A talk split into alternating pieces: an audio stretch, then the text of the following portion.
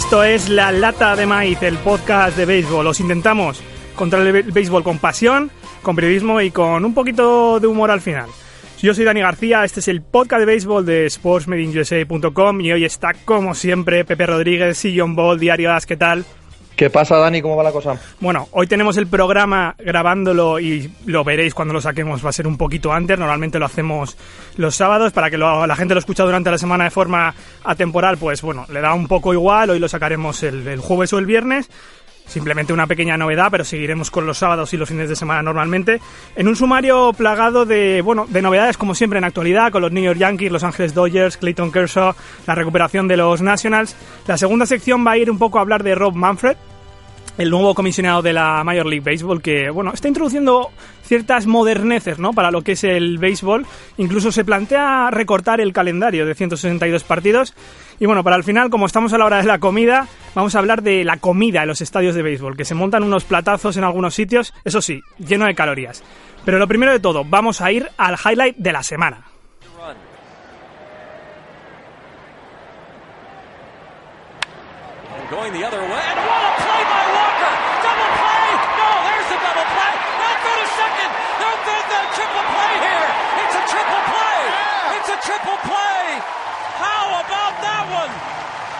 Jugada triple de los Pittsburgh Pirates el otro día frente a los San Luis eh, Cardinals. Bateaba Javier Molina, la pelota iba al guante de Neil Walker. Bueno, no iba al guante, Neil Walker entre primera y segunda base, más cerca de segunda atrapaba la pelota, enviaba la pelota a tercera base donde ya cortaban, eliminaban al segundo jugador y el tercera base de los Pirates que no se daba cuenta en ese momento que podían hacer una triple jugada, triple jugada, la primera triple jugada en la historia de la Major League Baseball, un 4-5-4 triple como se suele llamar Pepe, que jugadón y otra jugada defensiva en estos highlights. Increíble, increíble cuando lo vi porque bueno, lo que dices tú, eh, llevarse sorpresas en este deporte que se juega desde hace tantísimo tiempo y que se juega tantísimos partidos al año 150 años ¿eh? de deporte 150 160 años de deporte y, la cantidad de miles de partidos que hay al año o sea, y jamás se había producido una jugada de este estilo ¿no? cuando la ves te quedas te quedas boquiabierto además eh, evidentemente es el highlight de la semana probablemente es el highlight de la temporada y eh, se come a Giancarlo Stanton sacando el balón fuera del estadio, ¿no? O sea que cuidado, cuidado la semana de highlights. Luego vamos a hablar un poquito, un poquito de Stanton y ver dónde, dónde acabó esa pelota en Los Ángeles. Vamos a empezar con el que probablemente es el equipo más en forma, con permiso de los Dodgers, que ahora sí iremos con ellos, los New York Yankees. ¿Son de verdad estos Yankees, Pepe? ¿Realmente estos Yankees que tan mal empezaron la primera y segunda semana es un equipo que realmente tiene opciones? Yo, a mí me enseñaron cuando empecé a seguir este deporte a no decir una sola palabra hasta que se jueguen 54 partidos de temporada regular. Soy, soy latino y soy sobre reaccionado, sobre reacciono siempre, a cualquier partido, a cualquier derrota. Soy, soy de los que tras el primer partido de temporada regular ya digo quién va a clasificarse para playoff y para quién no. Y me he comido tantos marrones en mi vida al respecto que cada vez sigo más a rajatabla eh, ciertas enseñanzas de los antiguos. ¿no? Y esta del béisbol es sagrada. Hasta el partido 54, que marca el primer tercio exactamente la temporada, prefiero no decir ni mu. Eh, hay un dicho, eh, siguiendo con esto de los 54 partidos, que dice, todos los equipos pierden 54 partidos y todos los equipos ganan 54 partidos. Son los 54 del medio los que definen una temporada. Dicho esto, nadie se esperaba a los Yankees ahí arriba. Nadie. Ni yo, ni ningún experto que conozca. Y por lo tanto, no las tengo todas conmigo. Ya veremos eh, si son capaces de mantener este nivel, pero no las tengo todas conmigo con los Yankees. Bueno, la Major League es un deporte o una competición de paciencia. Recordar que son 162 partidos estos Yankees que, bueno, que no se, están basando en, muchas cosas, están basándose en el liderazgo de Michael Pineda eh, desde la rotación inicial, a falta de Sisi Sabaistia, a falta de un Tanaka lesionado, en un bullpen perfecto, es decir, los Yankees se ponen por delante en el partido y está la victoria prácticamente asegurada, especialmente yo creo con Andrew Miller, que está rindiendo perfectamente, y luego en el bateo con ese 1-2 que es Jacoby Ellsbury y eh, Gardner, ¿no? que son garantía de hit y garantía de envasar. Sobre todo eso, eh, lo has definido muy bien, ¿no? Es un béisbol en el que de entrada es, no sencillo, nunca lo es, pero ese, ese 1-2, ese inicio de, de, la línea de bateo, les permite estar en posición de anotación mucho más tiempo de, que a sus rivales. Y una vez que se ponen por delante, es un equipo muy difícil de batir. Eh, está tirando eh, bien y pronto del bullpen, con mucho criterio, y es un equipo muy complicado de batir cuando se pone por delante. Y efectivamente hacen las pequeñas cosas para estar por delante la mayoría de las noches. Sí, eh, estos Yankees que tienen bastantes ventajas ventaja de partido respecto a sus perseguidores, aunque Baltimore viene eh, pisando por atrás. Vamos con la Sí, pero es que esa, perdona, perdona que te interrumpa, Dani, pero es que eh, tan importante como la temporada hasta ahora de los Yankees es, creo yo, eh, la decepcionante temporada del resto de la división. ¿eh? Sí, la verdad que sí. Es verdad que los Orioles están recuperando por atrás, pero ya hemos hablado de estos Rexos que de momento no están rindiendo nada bien. Vamos, Pepe, con la estadística de la semana.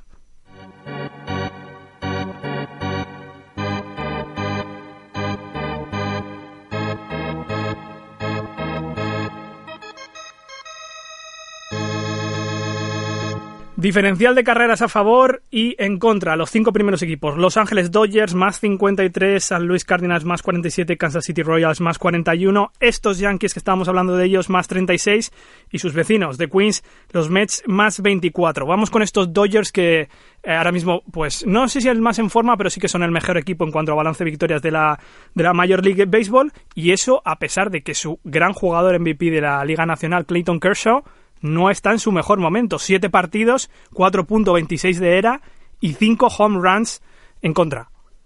Es que, eh, Dani, yo creo que eso exactamente es lo que más miedo debe dar a todos sus rivales de la National League, ¿no? Eh, ¿Tú te imaginas a Kershaw acabando la temporada con un era cercano al 5? Estoy convencido, convencido de que no. Convencido de que no. ¿Qué va a ser de este equipo cuando Kershaw empiece a, a acercarse a su nivel galáctico? Pues eh, la verdad que obviamente pues pondrá un paso por delante encima de todos y eso que están teniendo además eh, no solo el problema de Kershaw la rotación sino que eh, bueno están teniendo por ejemplo Brandon McCarthy está lesionado todo el año no y es decir que está colgando un poquito la rotación es verdad que Kershaw va a tener que dar un paso adelante porque bueno, con los problemas en ese 5 eh, de starters, él es el que tendrá que, tirar el equipo tarde o temprano. Se habla de muchas cosas de, de, Kershaw, se habla de problemas físicos, se habla de eh, problemas en la mecánica de lanzamiento, especialmente en el, en el slider. Pero bueno, es probable que, que Kershaw esté en un pequeño bajón eh, físico y de mecánica en general porque no es un superhumano, es un pitcher como una copa de un pino, pero es, la temporada es muy larga y probablemente veremos a Kershaw y si no se está reservando para los playoffs, que es donde al final siempre, mm. siempre se rebaja, ¿no? Un poco él. No, no sé si lo has visto lanzar eh, estos últimos días. Eh, yo sí lo noto poco confiado, ¿no? Eh, con poca confianza en sí mismo. no sé por qué me da la sensación en los gestos, en, en, cómo a veces corta el, el, conteo, el conteo se le va 2-2, 3-2 y lanza una bola rápida al medio, ¿no? Y dices, uy, no sé, no, cosas no habituales en él. Así que tengo la sensación de que se le ha metido en la cabeza algo, ¿no? Eh, eh, quizás eh, los desastres de los playoffs y, y, el hecho de que, de que tenga esa fama injusta, absurda, como siempre, injustas y absurdas, las famas de los grandes jugadores que no rinden en las finales o no rinden en los playoffs, eso nunca es verdad. Eso simplemente son coincidencias y momentos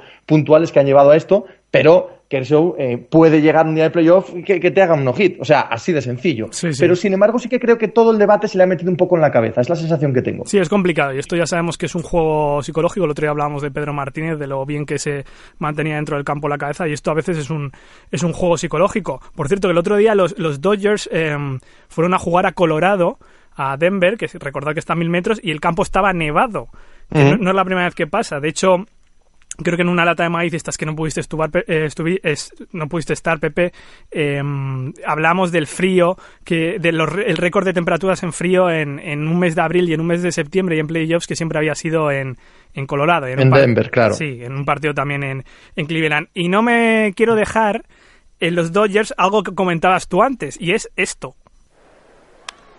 Stanton drives it left field, absolutely crushed and out of Dodger Stadium. Fuera del Dodger Stadium. Giancarlo Stanton, jugador de los Miami eh, Marlins, que el otro día en el partido frente a Los Ángeles Dodgers ahí en el Dodger Stadium, pues que envió la pelota a la autopista 5, que es la que recorre el Dodger Stadium prácticamente. Fuera de. Qué maldita bestia, qué maldita bestia Stanton. Sí, además de hecho eh, estuve viendo unos unos eh, le grabaron hace dos o tres años también en el, en el Dodger Stadium, eh, pero en, entrenamientos enviar la, pelota en los, en, los calentamientos de antes fuera del estadio. Es decir, que es algo que, que bueno que ya ha hecho de vez en cuando, ¿no? simplemente mm, fantástico, ¿no? Fascinante cuando, cuando ves una cosa de esas. Yo creo que a todos nos gustan las demostraciones de, de burrismo al máximo, ¿no? y a Carlos Tanton como pegador eh, debe ser el, más impresionante de la liga, ¿no? Eh, además, a mí me encanta esa estética de cuando le sale bien y madre mía, es que, ha ¿eh? mandado la bola al otro lado del Pacífico. Como muy pulido el movimiento, ¡fum! Total. Para adentro, para afuera. Fantástico, es una agresividad maravillosa de un pedazo de bateador a un pedazo de pitcher. Félix Hernández, con, que con 29 años, el, pitcher de los Seattle Mariners, se convierte en el cuarto más joven de la historia en llegar a los 2000 strikeouts, un pitcher que, bueno, ya le conocéis todos, que tiene una era de muy poquito por encima de tres en toda su carrera, que es eh, Young de la Liga Americana en, 2010 y que eh, ahora mismo tiene 131 victorias, es decir, que 29 años y una carrera, eso sí, tirando demasiado de los Mariners, Pepe.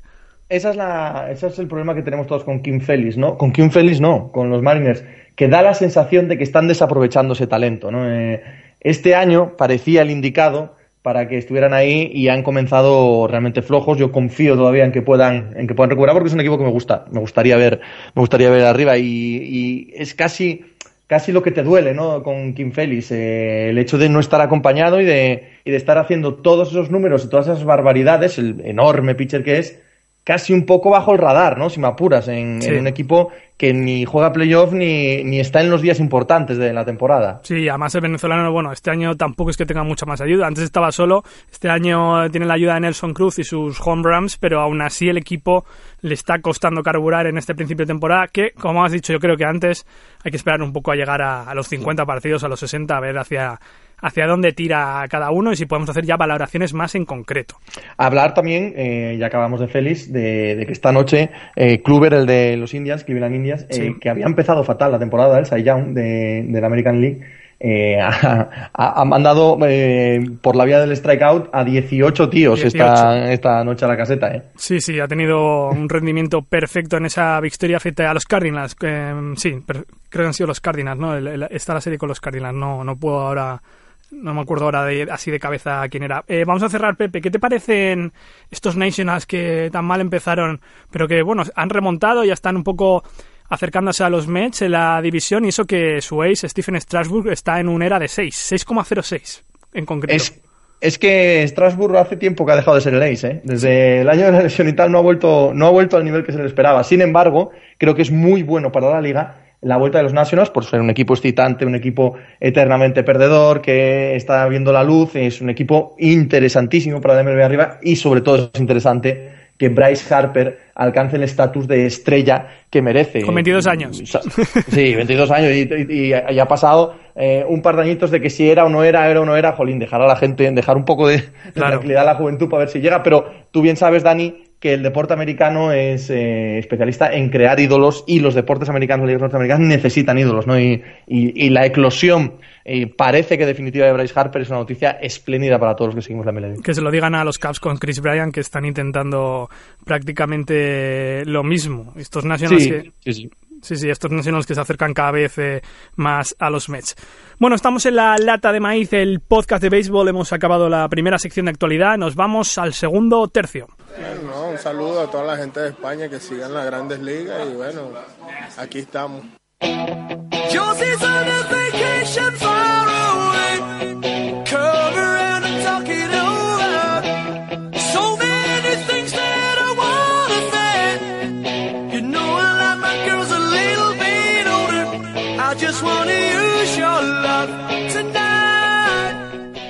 The Outfield, Your Love. Esto sí que es una canción de, de béisbol. Ha sonado bastante en los estadios y como ya sabéis, pues os ponemos canciones de estadio que suenan en los estadios de las ligas mayores y las ligas menores. Este es un estadio más de, ligas menores, todo hay que decirlo. Vamos con esa segunda parte de, de, la sección del programa de la lata de maíz. ¿Habéis escuchado antes a Alberto Callaspo, que nos saludaba el año pasado a los oyentes y a los aficionados al béisbol en España. Y estamos con eh, Ramiro Blasco de sportsmedinusa.com. ¿Qué tal, Ramiro? Hola, muy buenas tardes, Dani, ¿cómo estamos? Bueno, vamos a tratar el tema del piece of game, de la, del, del, del tiempo que duran los partidos. Eh, hablábamos contigo al principio de temporada de las reglas nuevas que introducía la Major League Baseball para reducir lo, el tiempo de los partidos y después de un mes de competición nos encontramos que mm, los partidos duran ocho minutos menos y que todas esas sanciones que había anunciado la liga, pues que parece que van a desaparecer eh, de alguna manera. Así es, así es. La verdad es que yo decía hace un mes, no me ganaré la vida como profeta, que, que, que esto no serviría para mucho. Pero la verdad es que esa, esa reducción de 8 minutos es la mayor que se ha producido desde el año 63, lo que significa que sí que han valido estas, estas reglas. Y de hecho parece que esas multas van a quedar en nada. Durante el mes de abril los jugadores habían estado recibiendo cartas, pero tal y como como planteaba Tony Clark, el, director ejecutivo de la, de la Asociación de, de, Jugadores de la MLB, pues si ya a través de todas estas normas, a través de estas tendencias se ha conseguido cambiar los hábitos, pues realmente multar por multar tiene poco sentido. Pepe, seguramente queden en nada esas multas. Pepe, ya dejan de recibir las cartitas de los directores del colegio, los jugadores. Sí, porque son chicos obedientes. El béisbol siempre ha sido de chicos obedientes, que, que hacen lo que les mandan, como todos sabemos.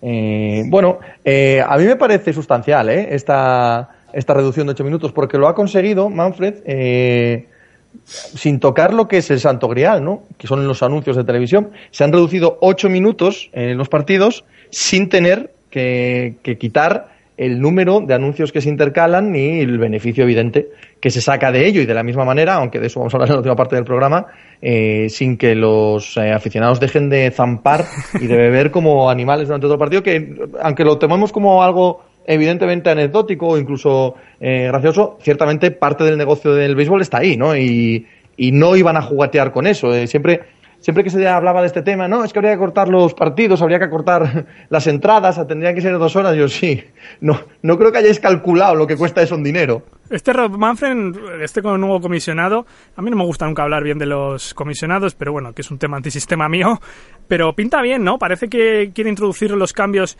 necesarios en el béisbol para modernizarlo sin cabrear mucho a la base sólida, eh, casposa, digamos.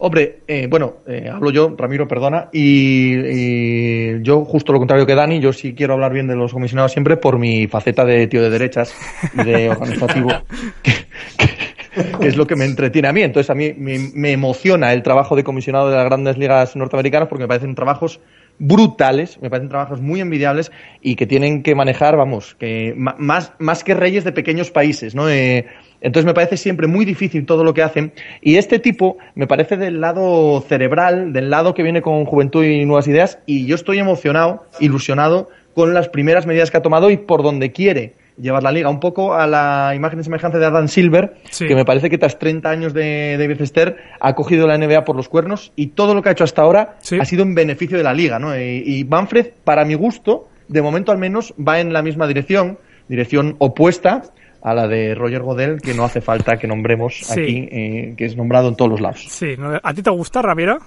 Hay que tener en cuenta eh, que, que Ron Manfred tiene 56 años y que lleva casi 30 años en el entorno de las grandes ligas.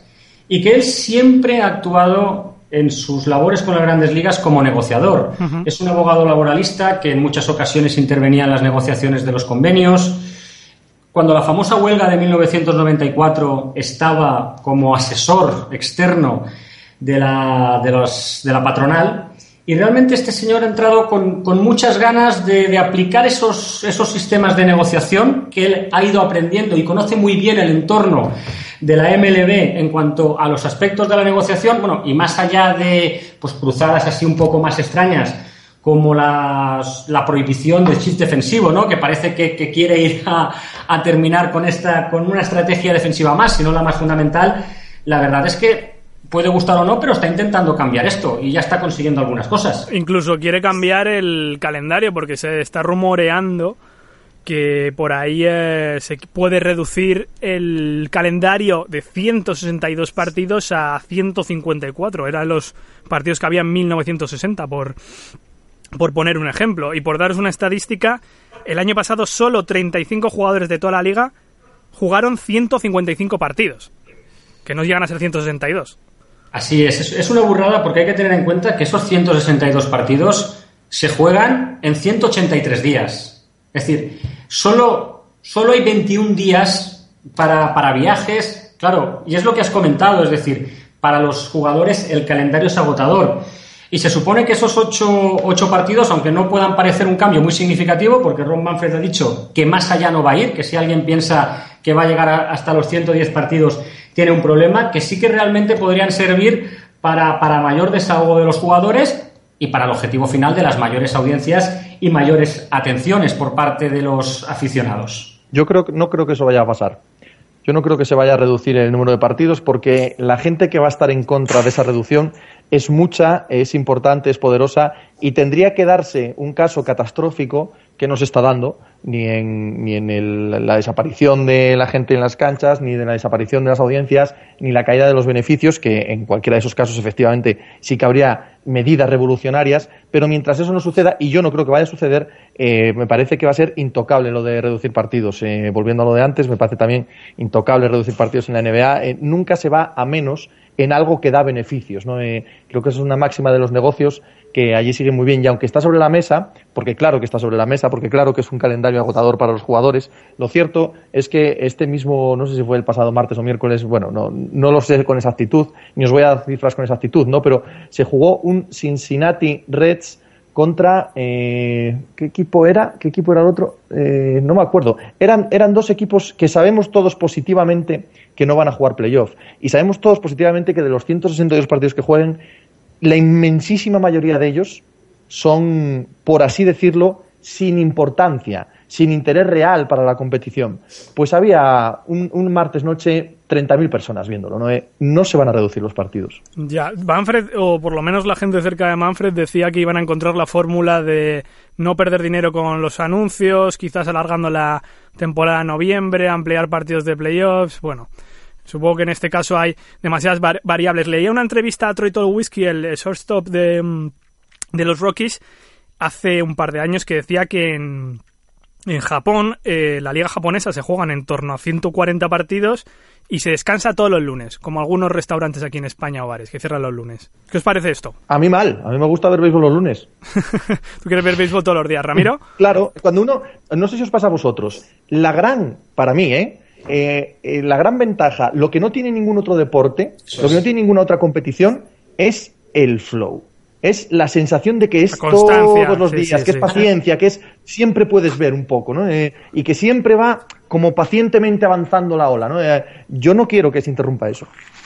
Así es, no puede, no puede haber un, un día sin béisbol, pero también es compatible con una reducción del calendario, no, no sería un problema. Sí, bueno, mientras no sea esta medida japonesa que es los lunes sin béisbol, pero bueno, pues eh, reducir eh, serían eh, ocho partidos, pues sí que ayudaría un poco para las lesiones de los jugadores o, la, cómo están de sobrecargados, sobre todo llegando a, a octubre, que eso es lo importante para los, para los playoffs. Bueno, el Piece of Game, Rob Manfred, este nuevo comisionado que nos está trayendo muchísimas cosas nuevas, está modernizando poquito a poco este deporte que le cuesta tanto eh, cambiar las reglas en esta segunda parte con Ramiro Blasco. Encantado, gracias Ramiro. Igualmente, un fuerte abrazo a los dos y gran elección musical de Outfield, un grupo británico pero que se hizo americano por su pasión por el béisbol. Yo creo que es una de las canciones beisbolísticas por excelencia y se escucha mucho en los estadios, sí, sí. Sí que es verdad. Nos vamos a ir a la última sección ya que estamos a la hora de comer con un experto en comida aquí en la lata de maíz.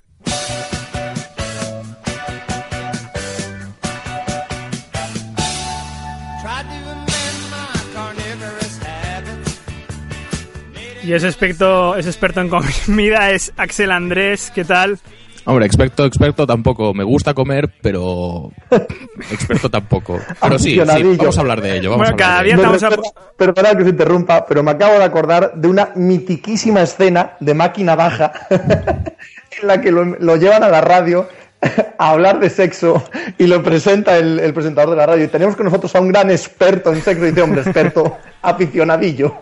Aquí el otro día trajimos, trajimos a Axel eh, para hablar de tecnología y de comida porque es un tío polivalente. Eh, además Sí. te hemos pillado medio comiendo, ¿no? Porque estamos grabando hoy en- a la hora de la comida. Sí, más o menos. Pero bueno, que no, no pasa nada. Eh, es por una buena causa. Sí, la comida en los estadios eh, de béisbol, bueno, eh, las franquicias se esfuerzan todos los años, deben tener un departamento en particular para que sus tiendas dentro del estadio bueno, pues pongan los platos más estrafalarios y mezclando absolutas eh, guarradas y, sobre todo, el requisito máximo es eh, que tenga muchas calorías. Eso está, está claro. Yo me he quedado, no sé, vosotros de lo que habéis visto por ahí por internet y de vuestras experiencias en los estadios de, la Major League. A mí me gusta uno, no que de lo que he comido, porque yo he estado en Boston, he estado en San Francisco, he estado en Oakland, he estado en Nueva York y ah, no sé si me acuerdo alguno más, pero el que hay en Houston es eh, pollo eh, troceado, eh, metido en un cono que es de gofre, el cono es de gofre, y luego le ponen eh, puré de patatas y, oyes, por ahí estáis cocinando de, de fondo, como veo. Eh, le ponen puré de patatas y mostaza, y a veces, si quieres, un poquito de ketchup. Una perfecta combinación de dulce y salado. Virgen Santa. Perfectísima. Pero en calorías en torno a mil, ¿eh? Eso te cubre tres o cuatro días enteros.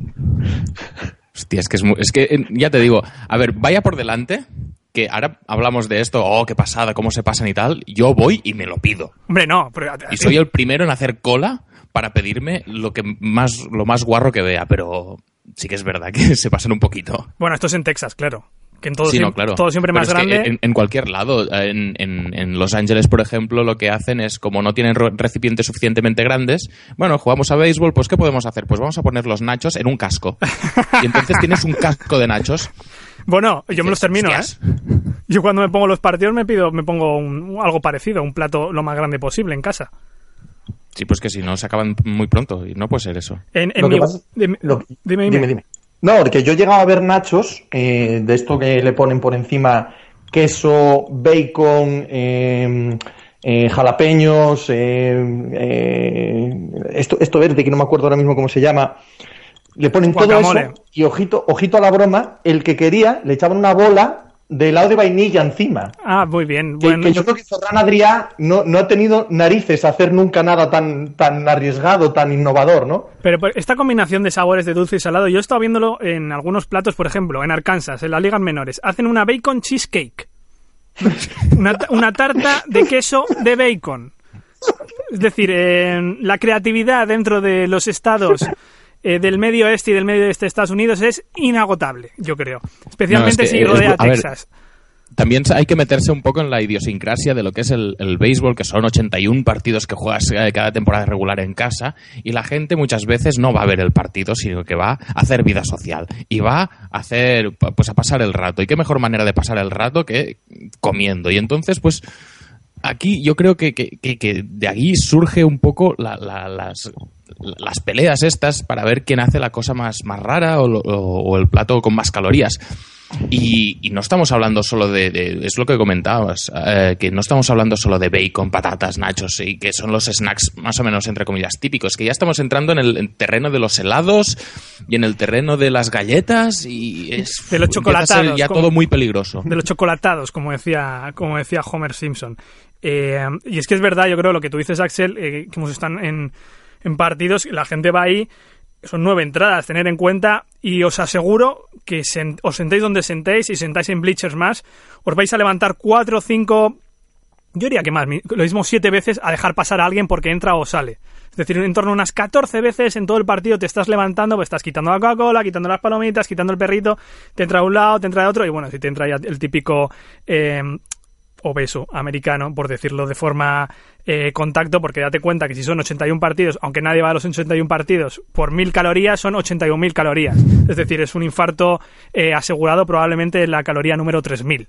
Que... Pero que, que quede claro que, como hablábamos antes, no es eh, esto, esto no es solo la guarrada por la guarrada y no es solo el meter comida por meter, o sea, es parte esencial del negocio de la, de la MLB y del béisbol en general, de incluso de los deportes americanos en general, ¿no? Pero en el béisbol más que ninguno por, por su ritmo pausado, es, es una parte, pero, pero brutal de beneficios para, para todos los implicados. Sí, no, y además es eso, al tener tantas interrupciones, pues a la gente pues le da más... Le apetece más levantarse, igual que en un partido de, de básquet, en un tiempo muerto, obviamente no puedes ir a por, a por algo y volver, En un partido de béisbol, pues sí que puedes ir a por algo y volver entre entrada y entrada. Y si te pierdes un, el, top o el bottom de una entrada, pues tampoco pasa nada, porque tienes varias más. No, de hecho, si vas a los pasillos, y a veces te cuesta creerlo, porque ves el estadio lleno y vas a los pasillos y están a reventar. Las colas para pillar un perrito están a reventar. Y eso a mí me ha pasado también en un partido de NFL. Pero vamos, era un partido de los Jets. Aquí sí que No, pero cuidado, eh, se esa cultura se ha trasladado a todos los demás ámbitos del ocio. Bueno, sospecho que al cine no, ¿no? Nadie, nadie sale a mitad del cine a comprar comida. Pero yo he estado en conciertos en, en Estados Unidos, en Europa también, ¿eh? está empezando menos, pero están conciertos en Estados Unidos donde las colas para la cerveza o para la comida en mitad del concierto son, son gigantescas, ¿no? Dices, pero, jolín, el concierto dura una hora y tres cuartos, ¿no? Eh, ¿Qué, está pasando aquí? Yo creo que se ha instaurado eh, en la cultura del ocio este asunto. Sí, yo creo que es, más. depende de cómo te tomes el deporte. Si tú te tomes el deporte como algo mm, que te gusta y en, y en, lo que estás interesado, pues obviamente vas a seguir más el deporte. Pero si ya el deporte ya tiene una dinámica lenta y realmente no estás allí para seguir el propio partido, sino para pasar el rato, como puede ser perfecto. Es que tienen series de, de, tres partidos seguidos contra el mismo equipo y luego tienen tres contra otro equipo y total que están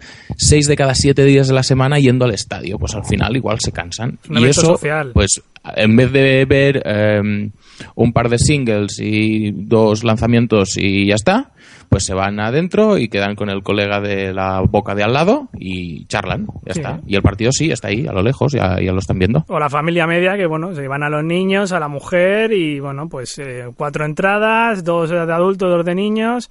El bobblehead correspondiente. claro, cervezas, Coca-Colas, los perritos y... Y a, comer, que es de lo, que se trata.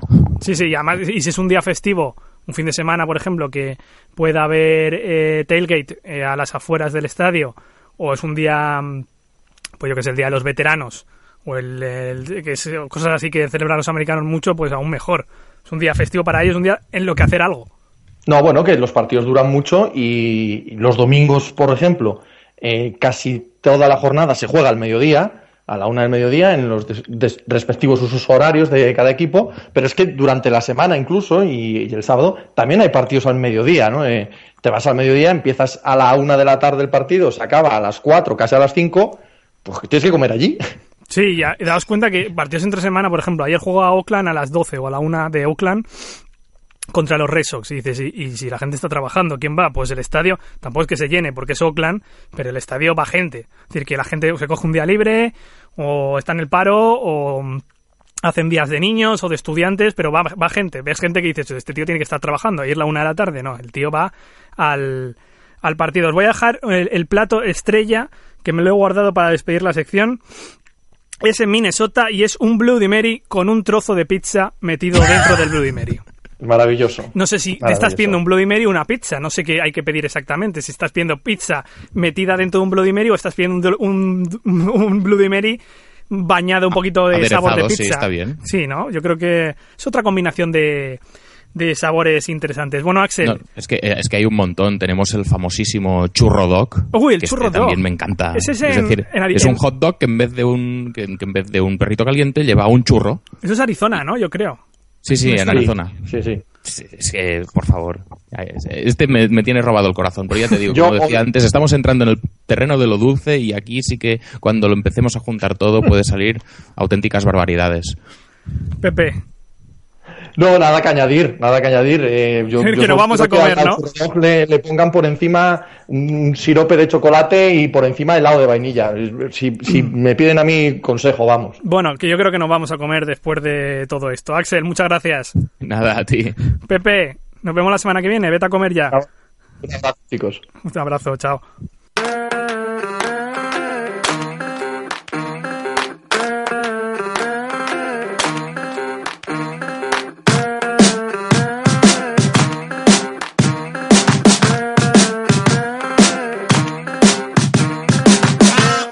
Bueno, pues una semana más aquí en eh, La Lata de Maíz, el podcast de béisbol que intentamos contar con pasión, con algo de humor, con periodismo, para que os aficionéis a este maravilloso deporte, el béisbol. Ese deporte eh, tan bonito que os contamos cada semana, porque como dijo Pete Rose, andaría por el infierno con un traje de gasolina solo para jugar al béisbol.